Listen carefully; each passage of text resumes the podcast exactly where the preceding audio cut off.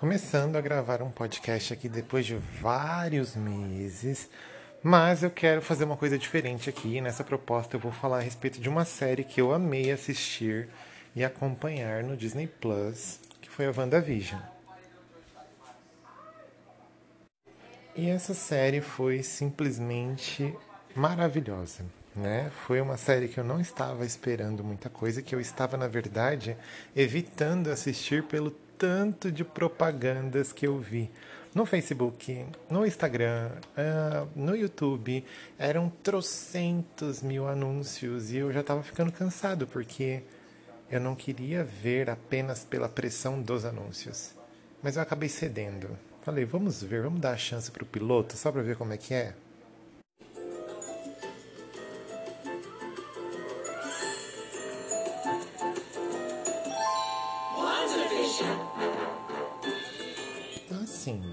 Essa musiquinha aí, por exemplo, acho que é do segundo ou terceiro EP, ficou na minha cabeça assim por dias, semanas.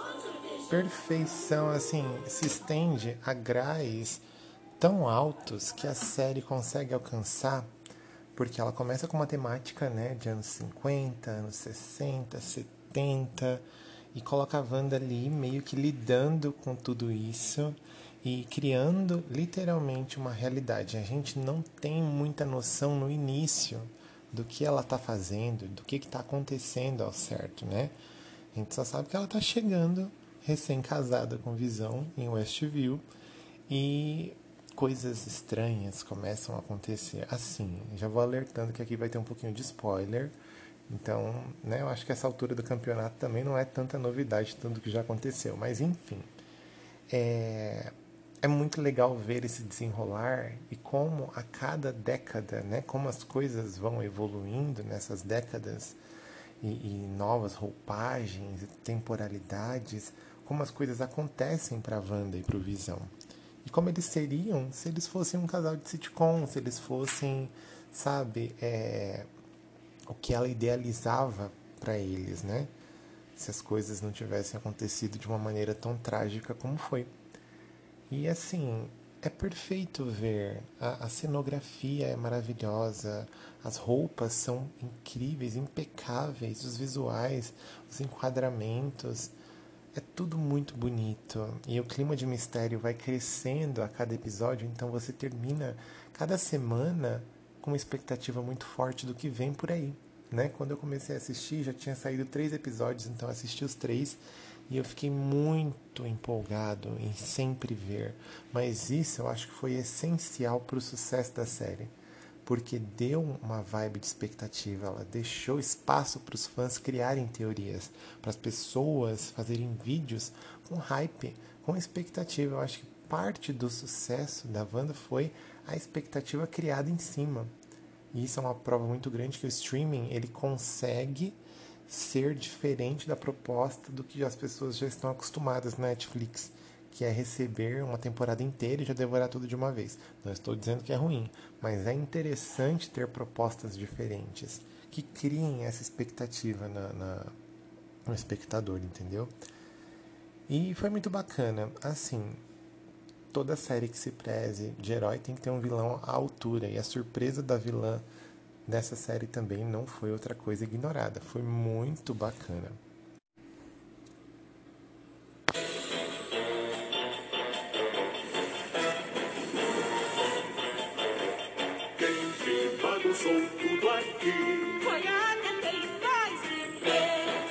Tem que ter música à altura, marcante.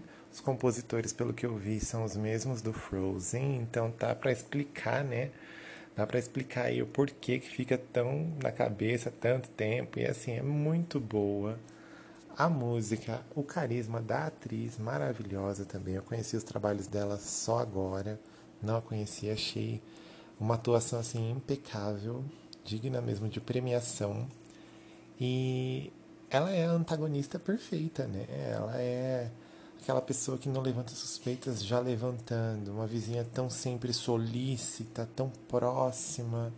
Alguma coisa estranha rola. Por que, que ela é tão boa assim? Ninguém é. Por que, que ela tá sempre ali observando tudo, né? Nos momentos estratégicos. Então, assim, muito bacana. Ela chama muita atenção. Outra personagem que eu gostei bastante também foi a Mônica, que eu já quero ver como vai ser o desenvolvimento dela futuramente, né, nos, nos outros universos cinematográficos aí da Marvel. É, achei ela super intensa, né, super forte. Tem outros personagens secundários, dos quais eu não me lembro muito bem o nome, né, mas fizeram aquela garota do Two Broke Girls, perfeita, carismática, linda, também Uh, tem outras pessoas de Westview, né? Algumas pessoas, aquele cara lá, o japonês, tem um outro, mas assim, nenhum tão marcante quanto estes. Os meninos são ótimos, os filhos da Wanda. As crianças, super carismáticas, queria que tivessem aparecido mais tempo. O carinha lá do X-Men, não sei o nome dele.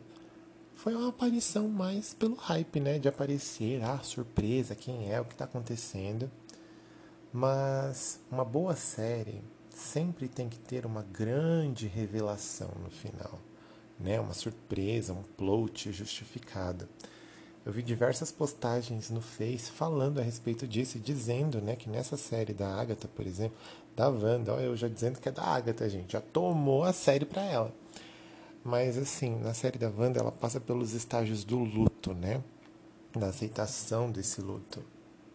Os estágios no post que eu vi tá lá. No primeiro momento é a negação, quando ela cria a realidade e ela tá lá com ele nos anos 50. Depois a raiva quando ela expulsa a Mônica para fora da realidade, né? A barganha quando ela tenta fazer a negociação lá com o pessoal da Sword, ela sai e fala para eles não entrarem, que ela não mexe com eles também.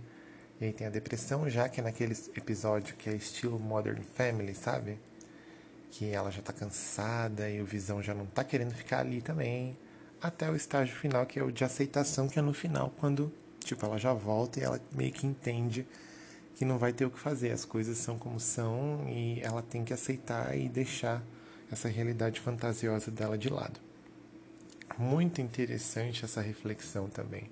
Eu acho que a cena, as cenas finais, né, dela voltando para casa com visão depois da batalha incrível que ela teve lá com a Agatha, que também foi ótima uh, uma luta épica, né, gente? Tem que ter é, luta épica para finalizar. Se não tiver, não é um filme digno, uma série digna de herói. E teve, a batalha foi muito bacana. Eu acho que essa série foi sensacional. Acho que uma das melhores séries de herói que eu já assisti. Eu já assisti poucas, mas essa é uma das melhores. Então, só para concluir mesmo, né, reflexão a respeito dessa série preparou muito bem o terreno, né, para feiticeira escarlate aí dar as caras de fato. Foi uma série em muitos níveis emocionante. Ela termina de uma forma muito majestosa, né, vamos dizer assim, visual da Wanda perfeita. Toda a temática abordada ali, né, a respeito de você aceitar de fato as coisas que acontecem, uma perda no relacionamento, mesmo que a gente não numa relação, né, por morte ainda, a gente não sabe realmente o que vai acontecer no futuro. Pode ser que o Visão volte de outras formas? Não dá para saber, né? Tudo é possível, ali são tantos multiversos, multipoderes, enfim, mas dentro da narrativa construída na série, da ilusão e etc e tal, foi tudo muito bem construído, sabe? E eu sinto que essa série ela dá potencial ainda maior para a personagem da Wanda nos futuros filmes e em tudo mais que for acontecer de se tornar uma personagem tão boa e tão mais querida do que ela já é agora. Eles acertaram assim, é um dos maiores acertos da Marvel, na minha opinião. E é isso aí.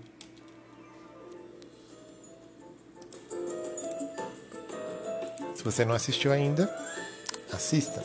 Se você já assistiu, assista de novo, que vale a pena, viu? é isso aí.